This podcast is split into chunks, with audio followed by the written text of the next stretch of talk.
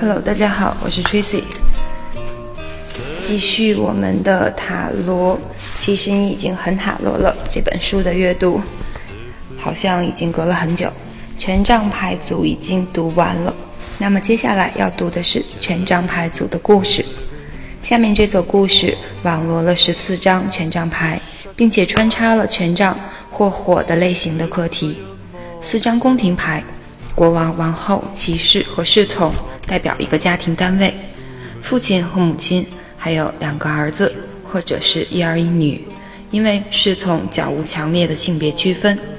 这四张牌代表了四种处理火的课题的方法。当侍从还是个孩子的时候，就对父亲的旅行、征战、探险和成就等故事相当着迷。后来，当他变成骑士的时候，他的迷恋减弱了，取而代之的是亲身去经历这些事。骑士偶尔会和他的父亲起冲突，因为父亲老想要管教他；母亲则剧中扮演排难解纷的角色。她知道儿子目前的态度就和她丈夫年轻时很类似，而这一点对国王而言却很难理解。由于感到百般受限。骑士决定离开家园去旅行，去经历改变，以及获得一些人生的直接经验。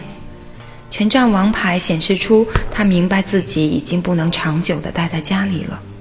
在权杖二当中，骑士正在展望未来，并权衡他的选择。虽然待在家里很安逸，但是就是太平顺了。在权杖三当中，他已经决定好了行动方向。等候着适当的时机，以便展开行动。他可能是到处搜索，或是告诉他周遭的人，他想找到一个新家。在权杖四当中，他展开迁移行动，并在一个新家安顿下来。在这张牌可以看到快乐，以及处于蜜月期常有的愉快。他很高兴能够和一些身份与他相同的人住在一起。这是他对家的记忆的解脱。在权杖五当中，问题出现了，因为对于事情该怎么做，五个人就有五个意见。他们在不同的环境下成长，而且都打算坚持以曾经被教导的方法行事。有些人允许家里凌乱，有些人则被教育着要整齐和清洁。紧张的气氛已经升高了，在权杖六当中，他提醒自己，这几乎和待在自己家里一样，因为情况越来越像了，紧张和权力斗争处处可见。他又再度搬家了，这次他监督自己以及周遭的人朝向一个共同的目标，而营造出一个新的环境，借由集合思想一致的人，他已大幅地降低了紧张。并且开始接受有关领导能力的挑战，他一天一天变得更像他父亲了。在权杖七当中，发现他又事事处于上风了。占上风是一件多么兴奋的事，所以他总会提醒自己，还有更大的挑战可以去迎接，以及更重要的目标要去参与。其中之一就是他起初的计划去旅行。现在他必须一个人做两份工作，好存下钱来。虽然困难，但他觉得值得。在权杖八当中，他出发去旅行了，并发现他对生活的热爱，以及他未曾经历过的自由。他发誓绝不会停止旅行，而且对于那些可以只停留在一个地方的人感到奇怪。因为整个世界都在等着你去观赏和享受呢。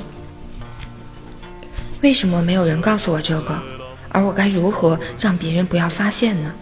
这是他所发展出的态度。他觉得自己生气盎然，而且也体会到在权杖七当中所有的努力的重要性。在权杖九当中完成旅行，他发现他需要另外的冲突或挑战。来喂养他对于刺激的渴望，检讨他过去的失败和成功，为自己做好迎接新的而且更重大的挑战的准备。注意他依然往外寻找冲突或挑战，却不知道冲突的来源根植于他的心中。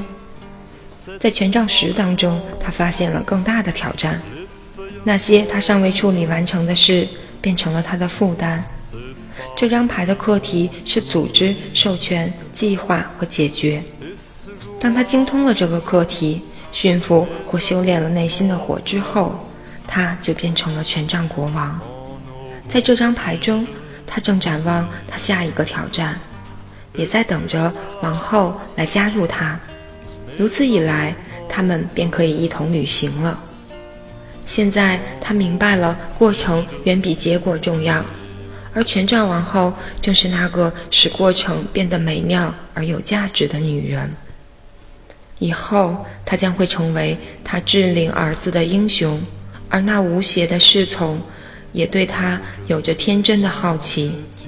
然后，他会和他那个正值叛逆期的十几岁的儿子起冲突，对方是绝对不允许他说教的，而且要求亲自去经历许多事物。偶尔，他也会回忆起，他也曾经相信所有目前他儿子相信的事，而旅行的回忆也会一次次的诱惑他，将所有的事情都重来一遍。以上就是权杖牌组的故事，接下来我们来讲一下宫廷牌。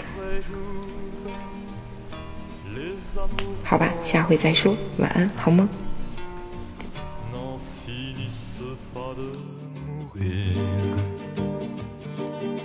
Avec d'autres, bien sûr, je m'abandonne. Mais leur chanson est monotone. Et peu à peu je m'indiffère.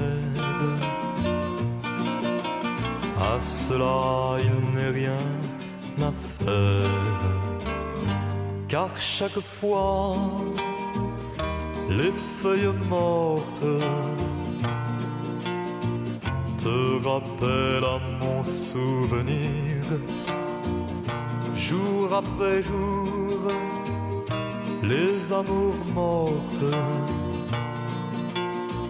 n'en finissent pas de mourir.